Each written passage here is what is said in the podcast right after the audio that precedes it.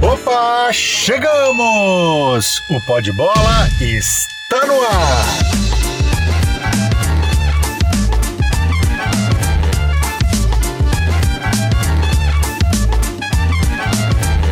Muito bem, um grande abraço para você que se liga no site esportista.com. Tá começando mais um pó de bola para a gente falar um pouco mais de Corinthians, Santos, São Paulo e Palmeiras. Deixei o Palmeiras por último porque a gente vai fechar o bloco falando do Palmeiras que troca aí de treinador e é, é chave aí de todos os portais de internet, os jornais, os veículos de comunicação. Palmeiras no auge aí do, do noticiário, a gente vai falar bastante sobre o Mano Menezes. Mas antes da gente entrar aí no assunto que você está esperando, deixa eu fazer um convite rápido para você acessar o portal oesportista.com com conteúdos exclusivos, aí um jeito diferente de analisar os quatro grandes de São Paulo. Claro que você busca as informações tradicionais aí nos portais Globo.com, UOL, Terra, Lance e todos os outros lugares de, de esportes que você possa imaginar. Você continua consumindo esse conteúdo, mas você também tem um, um, um aliado aí para você estar tá sempre bem informado, diferente, que é o esportista.com. Além, claro, do noticiário tradicional, tem também uma visão é, bem profunda aí do seu clube de coração, tá legal? O esportista.com fica a dica aí para você acessar. Você vai pagar uma taxa mensal bem baratinha, garanto para você que é um preço exclusivo, bem baratinho, mas eu tenho certeza que você vai gostar bastante. E evidentemente vai ter acesso aí aos podcasts da casa, dos quatro grandes de São Paulo. Tem um podcast exclusivo com pessoas totalmente é, ligadas no, no dia a dia do, do, do, seu clube, tanto no Corinthians, Palmeiras, São Paulo ou Santos. E aqui também o Pó de Bola comigo, Fábio Salomão, que abrange um pouquinho de todos eles aí. Tá legal? Vamos lá! Começando o nosso programa de hoje, vamos subir o hino do Santos. Santos! Santos! Gol!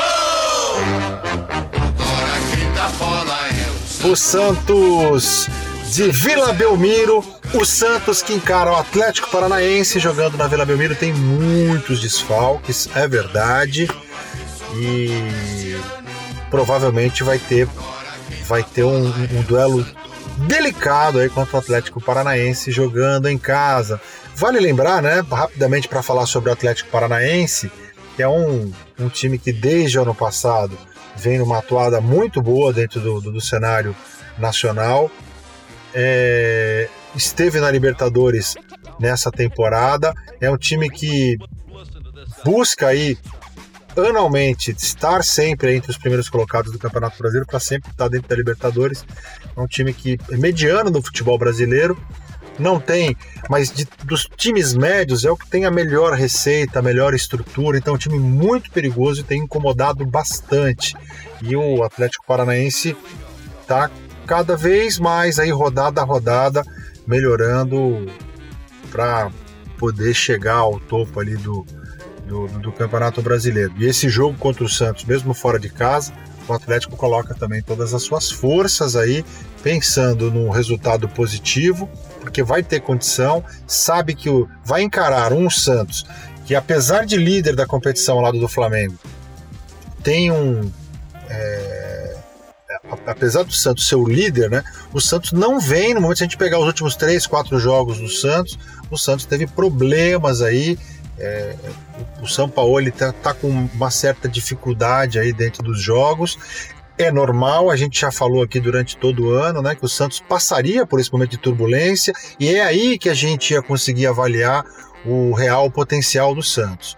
Então esse é um momento chave aí para o Sampaoli, que vai culminar num momento não tão bom dentro do Campeonato Brasileiro e também com alguns desfalques. Pode ser positivo, por que não? Tenho certeza que o torcedor do Santos está de olho nisso, sabe que de repente alguns jogadores que não, que não estão atuando terão a oportunidade e de repente a chance do time dar uma melhorada também, podendo fazer um bom jogo. Mas é um duelo difícil, olha, imprevisível, hein? Não consigo falar aqui que se o Santos é favorito, se o Atlético ganha, por jogar em casa e aquela história toda, né? é evidente que o Santos sai na frente aí. Mas uma diferença bem pequena aí, pode, o Santos pode tropeçar aí dentro do campeonato. E na sequência tem o Flamengo. O, primeiro, o jogo para fechar aí o primeiro turno do Campeonato Brasileiro, jogo no Maracanã. E que legal, né? Que legal porque assim, hoje as duas equipes estão na ponta aí da tabela. Não sei se isso vai vai vai permanecer até o final do campeonato, mas se já pensou se acontecer isso, das duas equipes chegarem com uma, uma pontuação parecida ao final do campeonato, o último jogo, a última rodada com o jogo que pode definir o campeão ah, entre as duas equipes. Pela primeira vez na história dos pontos corridos, isso aconteceria, seria muito legal. Ah, mas é isso, Santos tem, vai ter uma dificuldade muito grande nesse jogo contra o Atlético Paranaense. Ficaremos de olho aí nesse jogo do Santos. This guy is terrible. Let's get out of here.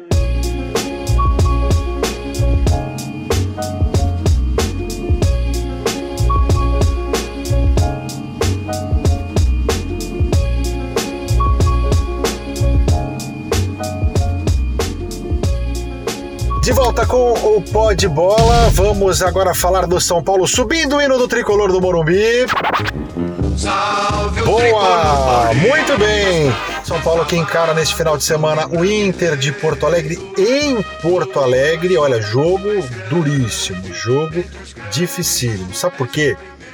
Primeiro, o São Paulo, se a gente pegar as últimas duas rodadas, o São Paulo teve, teve lá os seus problemas, né? Não conseguiu, principalmente no jogo contra o Grêmio, que era o jogo que atuava em casa, pegou um Grêmio com um time misto, né? Me lembro, assisti o jogo, me lembro do Everton Cebolinha apenas, de, de principal né, jogador, enfim. Jeromel jogou também, o Kahneman jogou, mas de qualquer forma era a chance que o São Paulo tinha de ganhar do Grêmio ali, e isso não aconteceu. O jogo foi no Morumbi, né? O jogo terminou 0 a 0 E no jogo contra o Vasco, tudo bem, fora de casa, a gente é importante pontuar, sair pelo menos com empate, quem sabe vencer a jogo para acho que são nas contas do São Paulo, fazendo um planejamento de tabela, eu tinha certeza que esse, esse jogo contra o Vasco, o São Paulo estava contando ali com, com os três pontos, mas enfim, não dá para também é, discutir. Acho que foi um jogo que o, que o Vasco foi muito bem, entrou mais aceso e conseguiu a vitória. O São Paulo tem problemas aí com, com a sua escalação, tem é, tudo bem que o Pato já não, não, vem jogando já há algum tempo, o mesmo acontece com o Pablo, o Hernanes. Aliás, a boa notícia é que o, tanto o Hernanes como o Pato já começam a fazer trabalho de campo, ainda não estarão prontos né, para o final de semana, mas certamente já dá mostras que logo, logo estarão estarão prontos aí, aptos a jogar. A boa notícia é o Pablo, né, que treinou inclusive né, nessa semana, treinou bem, treinou tranquilo e está é, confirmado para o jogo, não necessariamente como titular. Vai brigar ali a posição com o Raniel, mas legal que o Pablo esteja voltando aí mais uma opção para o Cuca ali no comando de ataque, sempre, sempre muito importante. Mas esse jogo contra o Inter é muito difícil, porque o Inter, boa parte do campeonato, usou time misto, time reserva por conta da Libertadores e da Copa do Brasil. Só que agora o Inter tem um espaço aí no calendário em que ele vai focar no Campeonato Brasileiro. E por que, que eu digo isso? Porque uh, o Inter dá conta ali do, do, do Odair Helma, o... ele sabe que ele não vai ter, se ele continuar nessa pegada de Libertadores e Copa do Brasil, ele não vai ter um calendário muito amplo para se usar o, o, time principal no Campeonato Brasileiro. E eu não digo nem só a escalação, né? Não estou falando nem só pela escalação em si, mas pelo emocional, pelo foco no jogo. Isso é importante também. Não adianta você ir com o time titular, mas pensando no jogo que vai acontecer na quarta-feira, que é mais importante. Então, isso já não. O importante é chegar com foco. E agora o Inter está com foco no Campeonato Brasileiro. Então, é aí que passa a dificuldade do São Paulo para esse jogo. Agora, por outro lado também, sabendo de tudo isso, o São Paulo não vive o melhor dos momentos, mas é jogo para recuperar. É um jogo em que de repente você consegue um bom resultado que traz de novo a confiança, que motiva. Pode ser um jogo para divisor de água para o São Paulo também. Uma derrota, e aí dependendo dos resultados, Flamengo, por exemplo, joga com o Havaí. É o favorito para o confronto, sem dúvida nenhuma. O Flamengo vem num momento igual o Inter, consegue dar uma focada dentro do Campeonato Brasileiro nesse momento. Então, por si só, o Flamengo é favorito. O Flamengo com 36 pontos pode ir a 39 abrir 9 do São Paulo.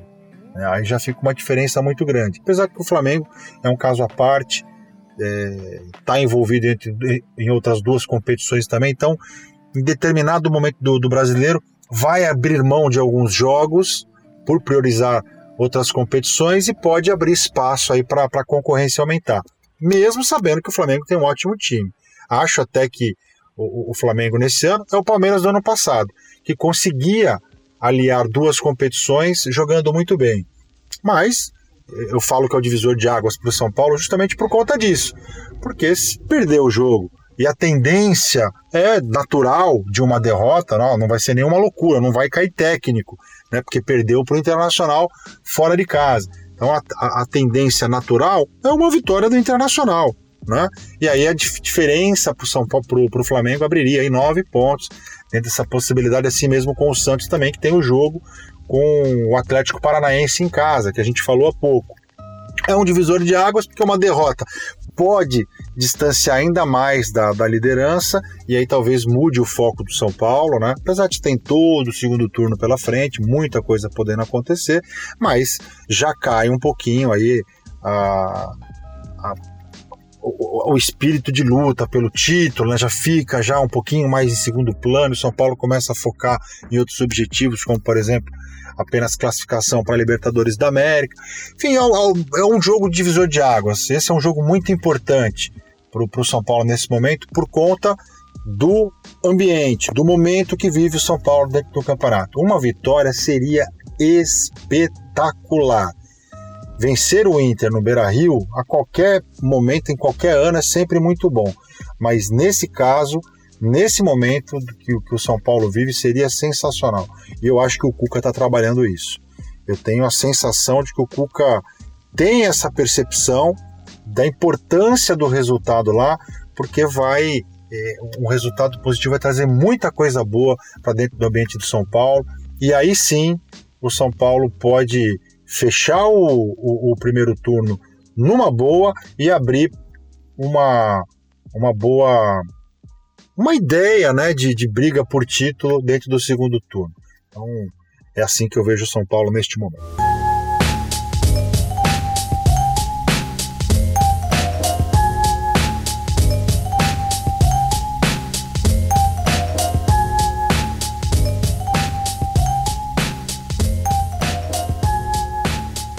Lá, vamos para o Corinthians subindo indo do timão. Vamos lá. Muito bem, Corinthians que conseguiu uma vitória grande, viu, contra o Atlético Mineiro. Um jogo muito equilibrado, de duas equipes muito parecidas assisti a transmissão pelo, pelo Premier no final de semana e os comentários né, dentro da, da transmissão era, era justamente aquela que a gente já vinha analisando na semana passada.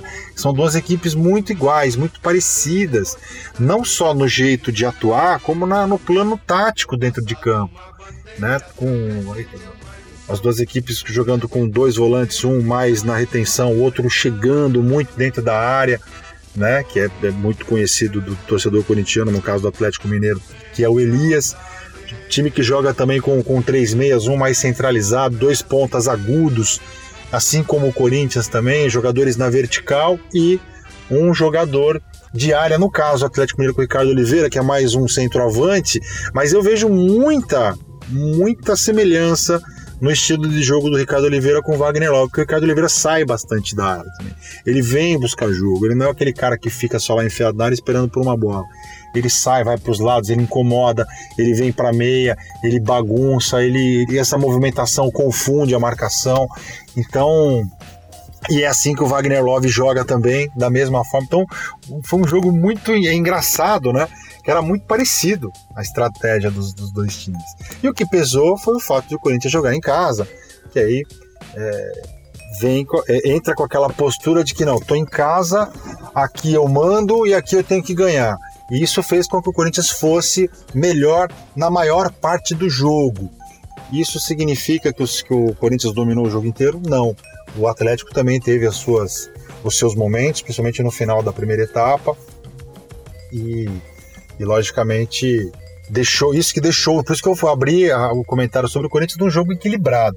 Mas aí era jogo para 0 a 0 estava se caminhando para isso até a falha do, do goleiro, do bom goleiro do Atlético Mineiro, que está substituindo aí o Vitor. E, enfim, garoto falhou e o Corinthians conseguiu a vitória por 1 a 0 Vitória importantíssima. Coloca o Corinthians dentro do G4, embora o Palmeiras tenha um jogo a menos mas é, o Corinthians já é o terceiro colocado, tem 31 pontos. É difícil, a gente vê o ambiente do Corinthians não falando que briga pelo título, vamos brigar enquanto tiver chance, mas acho muito complicado, muito difícil. Não dá para tirar o Corinthians da briga por si só, tá, porque o Corinthians camisa grande, camisa pesada, é um time que há muitos anos disputa a ponta do campeonato, com dois títulos aí nos últimos três, quatro anos, né? Vamos, vamos colocar. É, é, é, é, uma camisa vencedora, principalmente na última década, então é sempre importante a gente ficar observando ali, porque mesmo não sendo o favorito, o Corinthians costuma chegar e brigar e incomodar.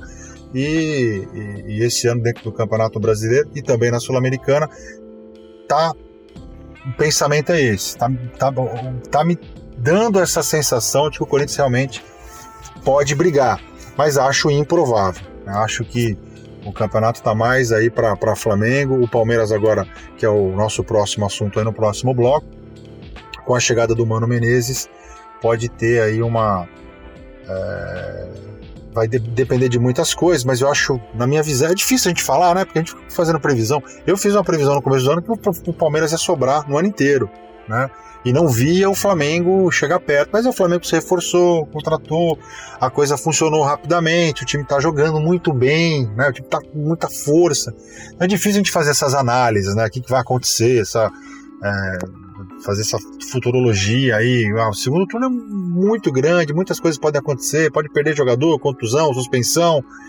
Então é difícil a gente colocar, mas no momento que se apresenta, né, nesse momento, eu acho até que é, é, Palmeiras e Flamengo devam brigar lá na frente. Acho que o Santos deve cair um pouquinho ainda aí, né, nesse, nesse segundo turno. Mas também isso pode não se confirmar. A gente pode ter um Santos liderando aí, abrindo vantagem sobre o Flamengo, se aproveitando daqueles momentos que eu que eu estava comentando, né, de que o, Flamengo vai ter que prestar atenção na Libertadores, na Copa do Brasil e tal. Então, é, tudo pode acontecer. Mas acho que nesse primeiro momento estou pendendo mais meu, a, a minha ideia para Flamengo e Palmeiras. Mas deixo aqui na manga. O Corinthians pode sim surpreender. De repente encaixa aí uma boa sequência de vitórias. Se você pegar a tabela para o Corinthians, não é nenhuma loucura. O Corinthians tem o Ceará agora em Itaquera, joga em casa, é a chance grande de conquistar três pontos, de permanecer ali nesse, nesse bloco da frente às vezes até abrindo uma vantagem para os demais que estão atrás, porque isso aí dá um respiro também. Você foca na frente, mas não tem a preocupação de quem vem de trás.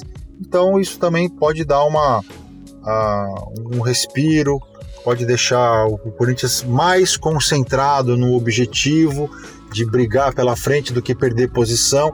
Isso pode ser favorável. E é importante isso. Essa faz parte do, do, do conceito emocional, né, psicológico, que além, claro, da qualidade técnica, individual, coletiva dentro de campo, você tem a parte emocional que ela é importantíssima, isso já é provado já, né? E, e faz parte. Quando você entra no jogo com, com um alto grau de confiança, a coisa tende a dar certo, a funcionar e assim eu vejo. Bom, quando a gente tem o Ceará aí na próxima rodada, grande chance de conquistar os três pontos, fecha a primeira a, o primeiro turno contra o Fluminense. O jogo é no Rio de Janeiro, mas tem o Fluminense pressionado, com a pressão emocional abalado. É, então o Corinthians também tem boas chances aí de conquistar os pontos. Depois tem o Bahia na abertura aí do segundo turno, jogando em Itaquera, com chance. Então o Corinthians tem assim, ó, nos próximos três jogos, a chance de conquistar nove pontos. Se isso vai ser suficiente para passar a liderar o campeonato, não sei. Né? Mas que pode chegar junto e aí, passados três jogos, nove pontos consecutivos, mas esse jogo contra o Atlético, 12 pontos, aí você vê que o Corinthians chega realmente muito grande lá na frente.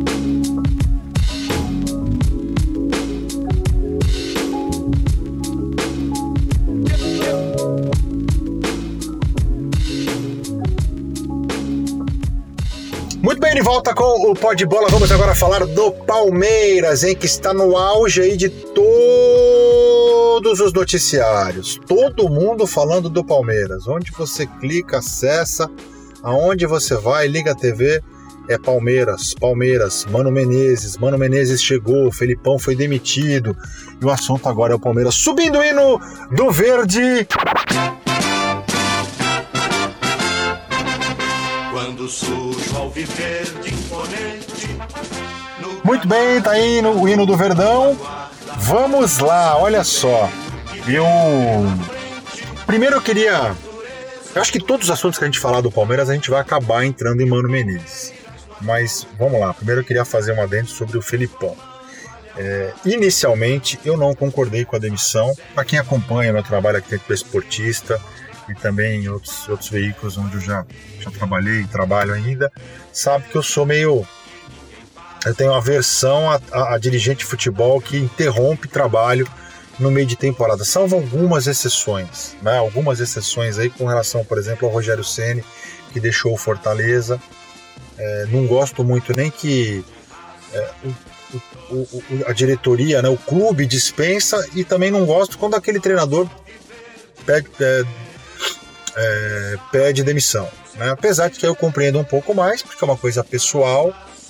Né? O treinador, se ele pediu demissão, imagino que ele tenha feito alguma um, uma análise pessoal de entendimento que, olha, aqui não dá para mim, enfim. Então eu consigo compreender muito mais quando um técnico pede para ser. Agora, um clube que dispensa eu sempre dou o benefício da dúvida para o clube, né?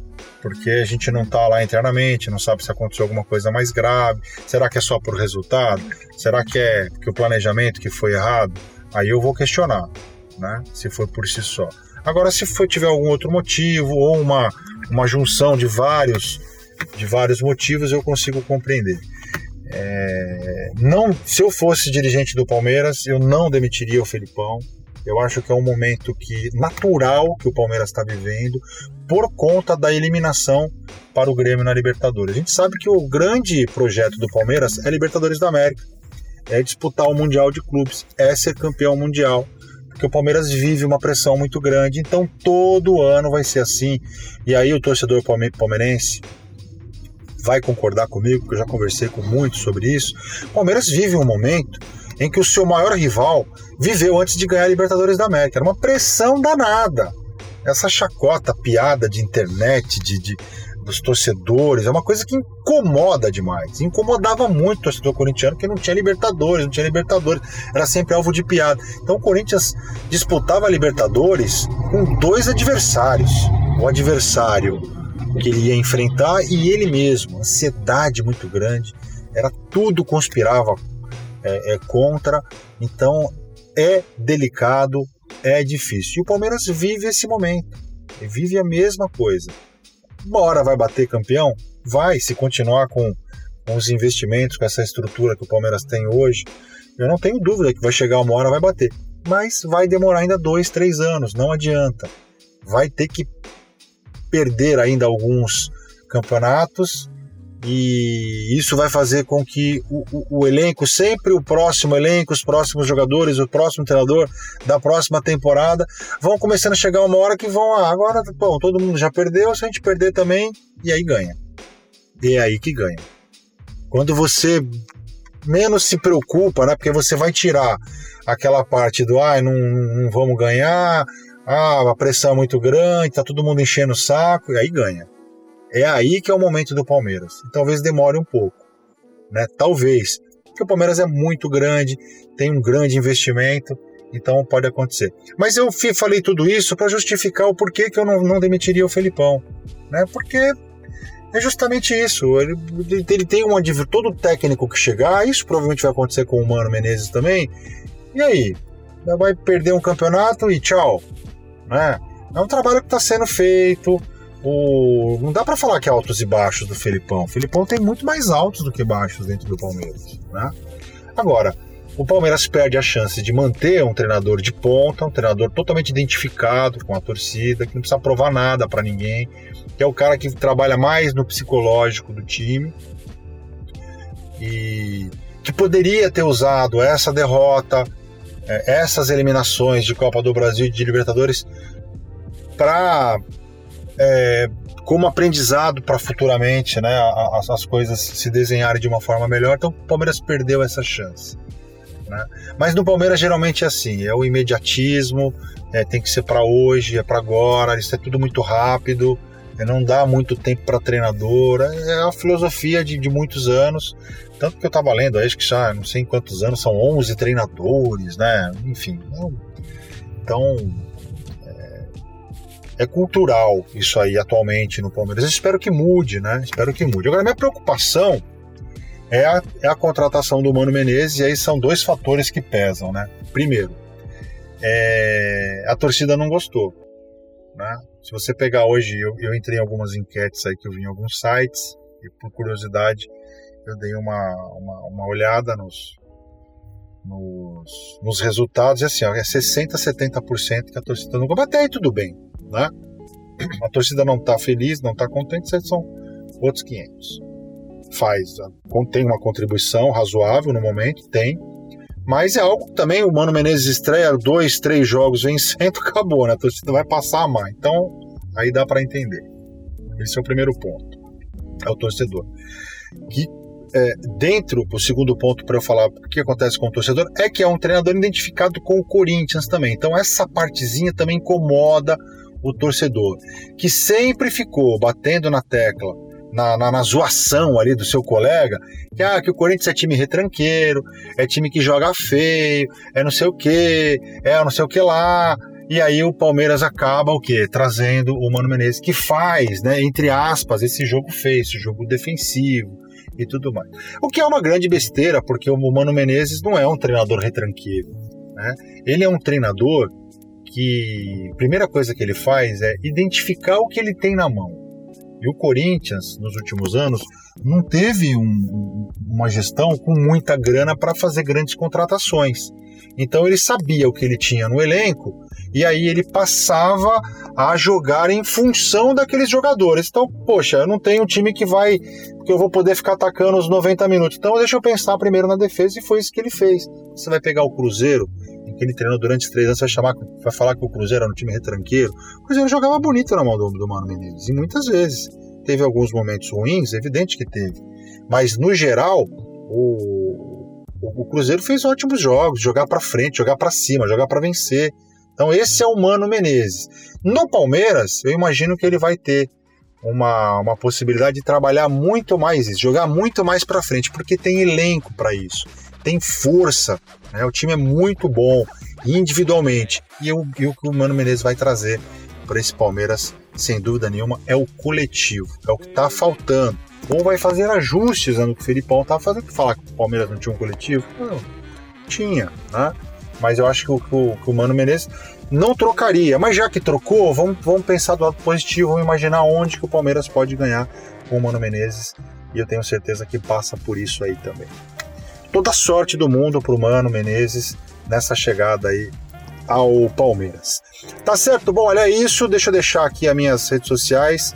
No Instagram, arroba Fábio Salo Salomão. E também no Twitter, arroba Fábio Salomão.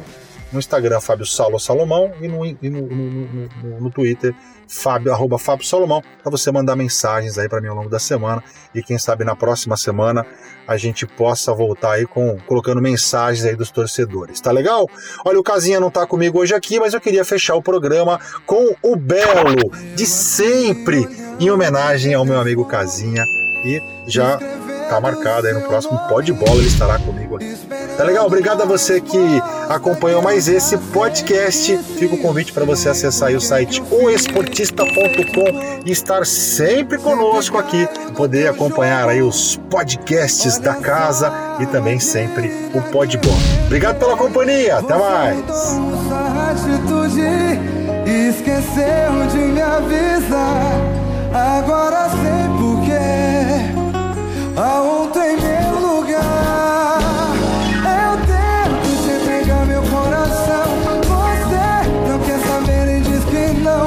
Parece que te faz sentir melhor mulher. Pra que continuar Esse podcast é um oferecimento de O Esportista. E foi editado por Valder Souza e Rafael Prado.